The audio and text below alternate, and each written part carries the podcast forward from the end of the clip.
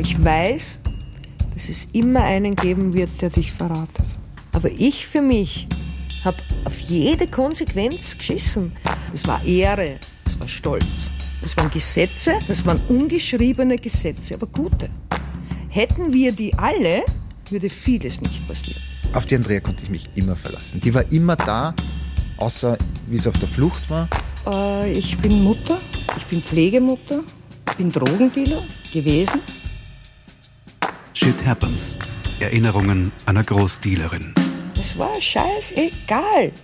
Es ist nicht um Geld gegangen, es ist schon gegangen um Freiheit. Da hat sich dann auf einmal irgendwer nicht mehr an diesen Ehrenkodex gehalten. Podcast von Magda Wolzug.